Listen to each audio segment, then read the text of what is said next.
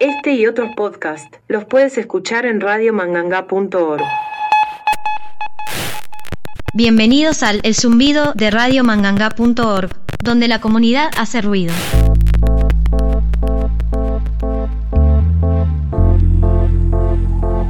Bueno, estamos con Agustina Meloto Domé, Cristina Jorges, y estamos, vamos a hablar de la red APA, ambiental Piriápolis y alrededores, este, que se está conformando, que se conformó, este, está haciendo actividades desde el año pasado. Y bueno, vamos a hablar con ellas dos porque se reunieron el miércoles pasado también para proyectar, para tirar a ver el 2024 como viene, con los desafíos que tienen este, y cosas que ya hicieron. Entonces, bueno, preguntarles un poquito para la gente que no los conoce, de qué se trata este, la red APA. Cristina. Bueno, buenos días, muchas gracias. Este, la red ambiente de Piriápolis y alrededores es una, estructura que se comenzó a conformar el año pasado a partir de un conjunto de vecinos que ya venían trabajando, preocupados por cuestiones ambientales. Sabemos que hay una gran sensibilización por los, temas ambientales desde hace bastante tiempo.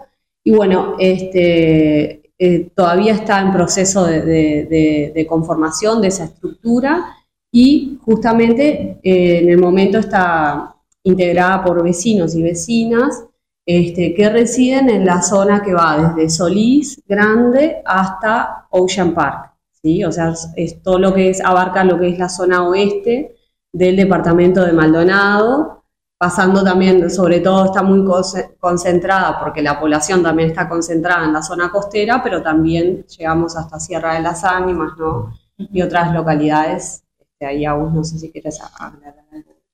Sí, bien. Eh, más que nada fue la, la intención, digo, la conformación de la red, fue un llamado que se hizo entre personas que, como decía Cris, ya veníamos trabajando en, el tema, en temas ambientales, eh, a, bueno, empezar a, reunirnos y hacer cosas coordinadas en conjunto con eh, la cantidad de comisiones vecinales, agrupaciones y comunidad que está eh, dedicada, o sea, no solo preocupada, sino dedicada a situaciones y problemáticas ambientales que están realmente constantemente en, nuestro entorno, influyéndonos, ¿no? O sea, pasan muchas cosas. ¿Cuáles son las preocupaciones más importantes? Y bueno, como que un poco antes de que se formara la, red, algo que veíamos mucho es que ante, ante un ilícito ambiental o una, una situación ambiental, eh, no había como una manera de, o no encontrábamos una manera de influir, de, nombrar nuestra voz, de, decir algo, de denunciar, de, generar algún proceso que valide todas las legislaciones que, existen actualmente a nivel nacional sobre la protección del ambiente. Eh, entonces, bueno, lo primero que, que, un poco sucedió fue que a través de un caso bastante importante, que fue el de Sanja Honda, eh, se sistematizó un poco todo lo que es, eh, digamos, lo que, se puede, lo que la ciudadanía puede hacer cuando sucede un ilícito ambiental. Y como esto no es una sola acción, o sea, siempre nos venían diciendo que las denuncias no tienen frutos o que no hay respuestas o que no pasa nada, entonces la gente como que en algún momento dejó de denunciar las cosas que pasan y lo que nosotros hicimos fue tratar como de investigar a nivel administrativo cuáles son las vías y los canales para que realmente esas denuncias que se supone que son el derecho ciudadano para proteger bienes comunes, que son el ambiente y sus recursos, eh, pudiéramos accionar. Entonces ahí donde se empezaron a abrir esos canales y a visualizar por dónde recibir realmente respuestas a estas denuncias, es que se empezó a mover todo un poco más, porque las personas empezaron a ver que había respuestas, entonces ¿qué pasó? Empezaron a llegar cada vez más casos. ¿No? O sea, como que hay muchos casos en la zona que no estaban siendo denunciados porque no se encontraba que las denuncias generaran una respuesta. Y no se sabía cómo. Y no se sabía cómo denunciar, ¿no? O sea, una denuncia así sola, que, o si uno hace un aviso por teléfono, como eso no queda como una denuncia. Eh, antes creíamos que sí, ¿no? Pero inocentemente, pero nadie te explicaba que en realidad eso no queda como un antecedente de denuncia y no eh, tiene ningún protocolo posteriormente si eh, las personas no continúan ese proceso administrativo. Oye, ahí partió el instructivo que hicieron ustedes, instructivo, ¿se llamaba? ¿Cómo era el nombre que hicieron con Débora? Sí, es como, fue como una pequeña guía de, procesos de, denuncia Y eso ayudó bastante a varias agrupaciones y, eso, bueno, lo, tuvimos varias charlas que, hicimos respecto a ese tema, que fue el más fuerte, ¿no? Entonces a partir de ahí se convocó la red y se, hizo una asamblea, una asamblea abierta, ¿no? Por el agua y el ambiente, eh, que fue la primera asamblea abierta dedicada a estos temas. Y, bueno, ahí se vio la cantidad de preocupaciones que hay. O sea, esto de las denuncias es un punto clave, pero después hay un montón de problemáticas más que tienen que ver con los residuos, que tienen que ver con la situación que ahora vivimos de temporada de playas y, todo el descontrol que, básicamente recibe la localidad y la comunidad que recibe todo el año, ¿no? Eh, bueno, hay desórdenes de todo tipo. Entonces, eh, ahí como que se aunaron un poco cuáles son los grupos de temas y tratar de conformar equipos de trabajo que respondan a todas estas problemáticas. Bien, ahí va. Y en, ese sentido, Cristina, Punta Negra o en Punta Negra y cuando te sumaste a esta red, ¿qué viste que, decías, bueno, están teniendo la misma problemática en estos lugares? ¿Cuáles son las problemáticas en común? Claro, todo lo que es la, costa del departamento de Maldonado eh, presenta una gran presión eh, por eh, un proceso urbanizador, ¿no? El problema a veces de la urbanización es cómo se realiza esa urbanización. Este, como decía hoy, estamos, la, población uruguaya en sí se concentra en la zona costera cada vez más, pero justamente hay un problema ahí de cómo este, se hace esa urbanización. Entonces muchas veces esa urbanización implica avanzar sobre zonas que son muy frágiles desde el punto de vista ecosistémico, bueno, y genera en muchos casos el deterioro de esas zonas de, fragilidad ambiental. Y bueno, y esto implica también el deterioro de zonas que son este, un recurso importante para el departamento, ¿sí? porque es un atractor justamente para el desarrollo turístico. Entonces, bueno, después también, además de eso, hay una gran preocupación, como decía Agustina, por lo que tiene que ver con la gestión de los residuos, Ahí desde residuos que tienen eh, que ver con el saneamiento, ¿no? La disposición final de los residuos este, em, domésticos hasta eh, lo que es eh, los residuos de los restos de poda, ¿sí? En, puntos verdes que se, que se le denominan. Y los residuos de obras también. Los residuos especiales, los residuos voluminosos, este, hay un, bueno, ahí no, no, quiero como entrar mucho en detalle, pero todos sabemos, este, todas, que generalmente los puntos que son de acopio de, residuos verdes se depositan otro tipo de residuos que la gestión de residuos en sí no implica solamente disponer de espacios o de contenedores, sino también educar a la población, informar, este, y bueno, hay, hay un problema ahí con eso. Después, ahora también surgen problemas que tienen que ver con, o sea, todo esto entraría dentro de lo que es también la planificación de cómo ocupamos el territorio y eso tiene que ver con el ordenamiento territorial. Piriápolis tiene pendiente la elaboración de un instrumento de ordenamiento territorial que es el plan local de Piriápolis este, y bueno, eso es algo que, también estamos como tratando de, indagar un poco ahí porque no, no hay muchos avances al respecto. Exacto. y una pregunta, ¿con esto se da en todo el, territorio del oeste? Que me parece que es general en todos lados, ¿no? El tema de residuos, son lugares que están teniendo problemas a nivel mundial, ¿no? No es solo nuestro. Y esto que decía de la educación, que también va de la mano, ¿no? La otra compañera de hora da mucho charlas de, educación ambiental y demás, y es lo que nos está faltando. Les comento una anécdota cortita. Vino mi viejo a, a veranear ahora mostramos parte del cerro, las, las casas están dentro del monte y no sé. Sí, a mí no me gusta tanto, me gusta esto. Y le mostramos, mostramos la casa que está toda raleada, ¿no? Que vienen y rellenan y después plantan los árboles, ¿no? Que es el, urbanismo clásico que, siempre nos enseñaron. Entonces, este, ¿cómo ir hacia ahí en, esto de la educación? ¿no? Es todo un desafío, ¿no? Para que me contesten, pero sino que es un, desafío. Lo que sí les voy a preguntar es cuáles son esos lineamientos que la red está este, trazando o esos grupos de, temas que está tratando de, encarar. Bueno, un poco como venimos punteando, el tema de denuncias ambientales y la protección de los derechos comunes, eh, el tema de, residuos, disposición, orden y disposición final, que eso es súper importante porque a veces hay como puntos de acopio, pero después no se sabe qué, que, sucede, o sea, el punto final no termina siendo una situación ecológica. Eh, y después, como traía Cristina, uno de los puntos más importantes es el ordenamiento territorial.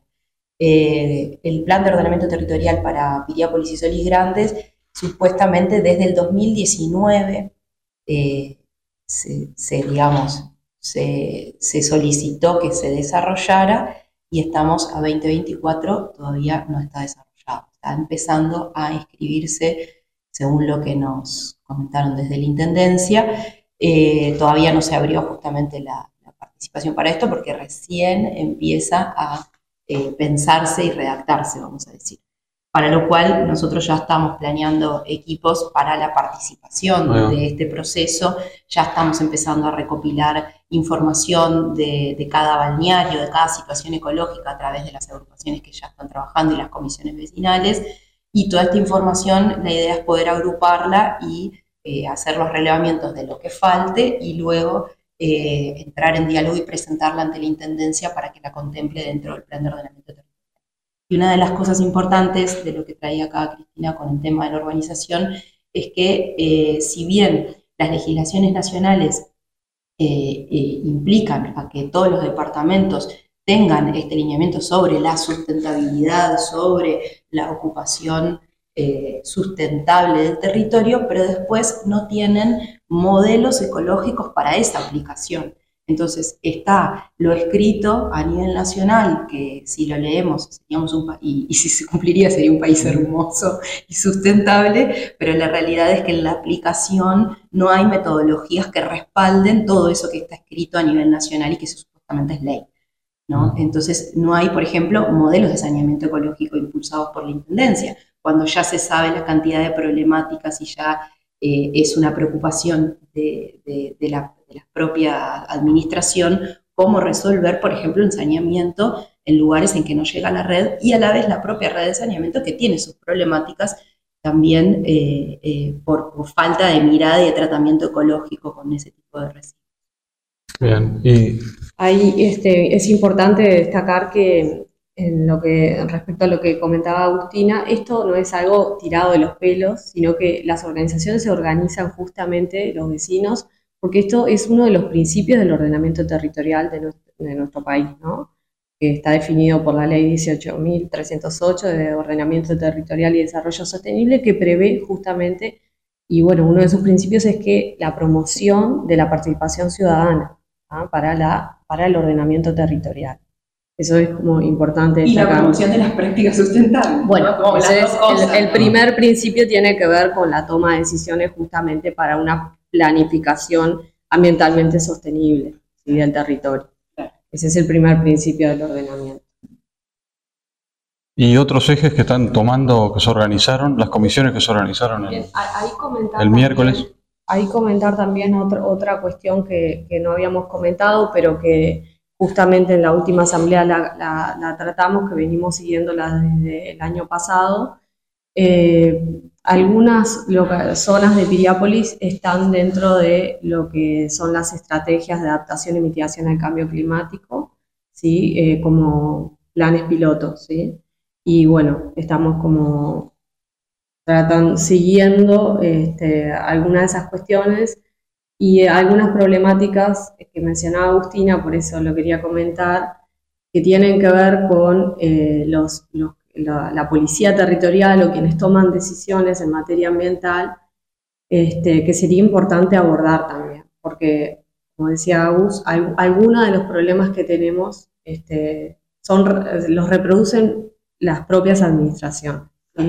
Por ejemplo, se intenta, este, el, plan piloto prevé este, justamente abordar el tema de, de, las especies exóticas invasoras, pero por otro lado la Intendencia este, planta las especies exóticas invasoras, llegando a una paradoja que es, vamos a invertir dinero para extraer las especies exóticas invasoras que están en la costa y la, Intendencia invierte dinero en plantar esas especies exóticas invasoras. Entonces es como eh, hay una necesidad también de que, de que, haya una coherencia por parte de las instituciones que este, administran el territorio. Bien, eh, eh, ¿cuáles fueron las inquietudes que trajeron los vecinos? Más allá que ustedes están diciendo de hace tiempo que están a la vuelta, este, el vecino de qué está preocupado. Bueno, te referís a la, la, primera asamblea 2024. en general, en general, o lo que te llega, porque te encontrás con el vecino en el almacén, ¿qué es lo que dice? Bueno, eh, varias cosas, los temas que ya estuvimos contando. Eh, el Departamento de Denuncia Ambiental de la Red, que fue uno de los primeros grupos conformados, realmente no damos abasto porque cada vez hay más casos y la gente se comunica eso, con casos, con conflictos, con situaciones barriales que no saben cómo abordar y que la administración no da ningún tipo como de respuesta ni de proceso a seguir. Eh, y bueno, nosotros ofrecemos a través de la red eh, información, eh, apoyo y, bueno, y la gestión también para acompañar todos estos procesos y estas denuncias y situaciones ambientales de, distintas localidades, pero realmente son como mucho más las problemáticas de las que podemos abordar. O sea, entonces, al fin del año pasado dijimos, bueno, estamos haciendo ahora un llamado a convocar personas que se capaciten en el tema de la administración y denuncia ambiental para poder seguir atendiendo casos y no tener que decir que no. Realmente no decimos que no a ningún caso que, que llega con la preocupación y con un grupo atrás interesado en resolver, ¿no? O sea, no es que nosotros nos mandan la tarea de hacer algo, sino es todo un trabajo conjunto con la comunidad entonces, si en una localidad hay una problemática, una situación, habrá un grupo de personas eh, interesadas en resolver esa situación, entonces la red apoya y colabora en buscar las vías para esa solución y a la vez el asesoramiento técnico necesario a veces para comprender qué es lo que está pasando o qué se necesita solicitar para resolver. Entonces, como de articular también, de buscar la fuerza con otras comisiones vecinales que están cerca para que apoyen el proceso, o sea, como tratar un poco de eh, empezar a actuar en colectivo, en conjunto y en comunidad, como muchas veces se dice, y a veces en la acción cuesta que suceda. ¿Cuáles son las dificultades de estar en colectivo, de estar en red, de, venir con distintos intereses? Porque me imagino que la gente, quiero que me solucionen el problema ahora, porque hace pila que están y ahora aparecen ustedes y quiero que... ¿no? Hay como que los intereses y los tiempos son muchos. En eso que decís, no es que me solucionen, es solucionemos juntas la problemática que hay. Y eso es re importante. O sea, realmente para solucionar problemas hay que involucrarse. Eso es fundamental. Entonces hacemos el llamado a involucrar, involucrarse, que las personas se involucren eh, con cualquier tarea, colaboración. O sea, siempre hay algo que se puede hacer. nadie tiene que tener conocimiento de ningún tipo para colaborar en estos procesos. Bien, es importante eso. Eh, sí, no, eso, este, que en realidad eh, tener claro que, los problemas de participación no son exclusivamente de las organizaciones vecinales, es algo más generalizado, este, que es un proceso que se tiene que construir en conjunto, obviamente. Este, recibimos muchas demandas, pero a veces este, esas demandas, obviamente, los, que, los que estamos eh, actuando en estos temas, lo hacemos de forma voluntaria, con los tiempos que, cada uno dispone, y entonces cuantos más, más personas se sumen obviamente a, trabajar y a pensar estos temas, porque tampoco es que tengamos la, solución para todo, obviamente tampoco somos eh, eh, gobierno, somos simples vecinos organizados y organizadas, entonces es importante ahí este, el compromiso de, de los y de las vecinas, que además es importante destacar que todos pueden aportar algo. Más allá de que eh, manejen o no tengan conocimiento o formación en temáticas ambientales. Todos los vecinos pueden aportar algo para hacer un afiche, para difundir información, para eh, pensar soluciones, para gestionar cosas. O sea, eso es importante que, lo sepamos. Y uno de los temas principales, por lo menos que, en, la ronda que se abrió en la asamblea del miércoles pasado, o por lo menos que de lo que más surgió, es bueno, la problemática de temporada que no está abordada desde la administración. ¿Qué queremos decir con esto, con la problemática de temporada? Es una localidad que tiene una manera de, convivencia con el ambiente donde hay un ida y vuelta de, o sea, nosotros los humanos estamos acá y cuidamos el ambiente, el ambiente nos da un valor, que es vivir en una zona natural maravillosa. Entonces hay un ida y vuelta con el ambiente y eh, se recibe una cantidad inmensa de personas que están acostumbrados a otro modelo de vida, quizás ¿no? en las ciudades donde eh, estamos más distanciados de las situaciones ambientales y de las situaciones de la naturaleza, entonces eh, se imponen determinados hábitos sobre el ambiente que terminan perjudicándolo. Entonces se viene las personas vienen acá porque les parece hermoso, pero en una actitud y con comportamientos que terminan siendo nocivos para eso que les gusta tanto, para la playa, para el cerro, para el agua, para un montón de cosas. Entonces, eh, nos llama mucho la atención que no haya campañas y planes que justamente prevengan los hábitos que se adquieren en la temporada. Entonces nos planteamos como, como misión, como, uno de los objetivos antes de que termine la temporada, generar algunas actividades dentro de las diferentes playas o balnearios eh, de sensibilización, de eh, educación ambiental, eh, de distintas actividades que un poco pongan en valor y en vista del común denominador que gozar de este, de este lugar natural también implica responsabilizarnos de cómo nos comportamos en este sitio. Bueno. ¿Algo más? Bueno, nada, que esto que dice Agus también tiene que ver con la sostenibilidad de estos servicios que justamente nosotros, las personas que vivimos y vivimos en la costa o residimos este, eventualmente, este, obviamente somos beneficiarios de esos servicios este, o recursos naturales también. Eh, ahí hay un concepto que tiene, que es el de sistemas socioecológicos, que justamente eh, resalta esta, que en realidad muchas veces nosotros nos vemos como por separado del ambiente y los seres humanos formamos parte de los ecosistemas. Entonces, el perjuicio que nosotros podamos hacer en el ambiente nos va a volver de alguna manera, ¿sí? Hay ejemplos numerosos, con por ejemplo, la introducción de especies invasoras, como este, el eucaliptus y bueno, efectos ecológicos que hoy en día perjudican sistemas productivos. Este, y bueno, o sea, como ese hay muchos otros ejemplos. Contaminación. Ahí va, por ese lado, de que pensarnos también como parte de ese ambiente, entonces eh, las interacciones que hacen que, que, también lo que nosotros hagamos este, nos, nos va a perjudicar en el largo mediano plazo. Sí, es un paradigma para desarmarnos, que veníamos como disasociados, ¿no? Somos nosotros, hombres y mujeres, separados del...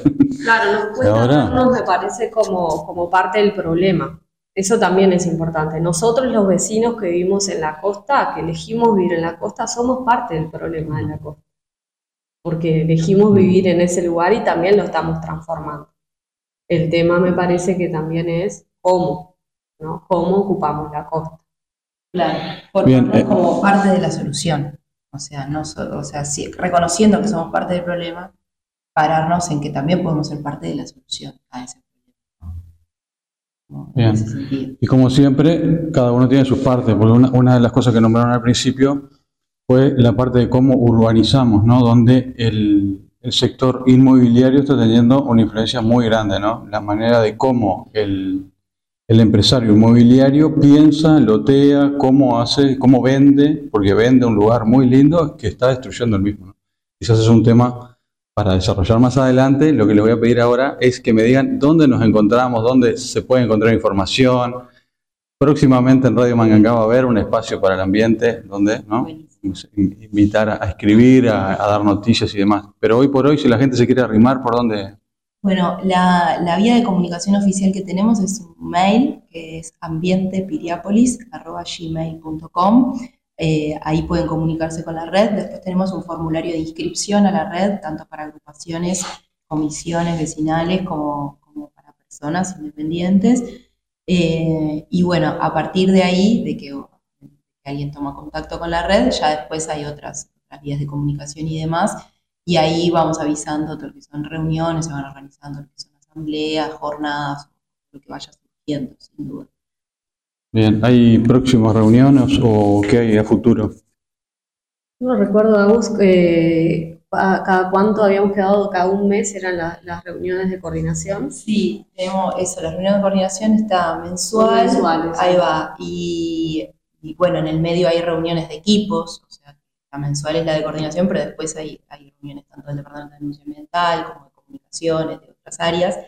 Y después lo que planteamos es eh, bimestralmente, más entre bimestral y trimestralmente, una asamblea general, que lo que levanta es un poco, bueno, eh, eh, la, digamos, el, el sentir y las opiniones y las inquietudes del común denominador que se quiere acercar, de las personas que están acá, y también eh, eh, tomar ese contacto con empezar a formar parte, ¿no? Entonces, eh, nos parece súper importante generar cada vez más instancias de participación y también promover las instancias de participación de las tomas de decisiones, ¿no? Como eso que una de las cosas que el año pasado pudimos como impulsar, que ante algunas problemáticas o bueno, audiencias que se hicieron, audiencias públicas y demás, lo que hicimos fue poder difundir, poder generar grupalidad para participar, eh, poder generar eh, documentación que levante la voz de las personas involucradas sobre determinados temas. Entonces, todos esos impulsos se logran a partir de la participación. Bien. Igualmente esos datos y algún teléfono vamos a poner abajo de la nota, abajo del podcast, este, y para que la gente se contacte. ¿Algo más, Cris? No, este, creo que estamos por ahí eh, a la orden, cualquier cosa por esos medios de contacto que mencionó Agus. Y nada, gracias por el espacio y invitar a los vecinos y las vecinas este, a que se sumen, este, no solo a plantear su problemática, sino también a construir soluciones este, o respuestas a determinados problemas que tenemos todos. Genial. Perfecto. Bien, gracias. Gracias. Esto fue el zumbido de radiomanganga.org, donde la comunidad hace ruido.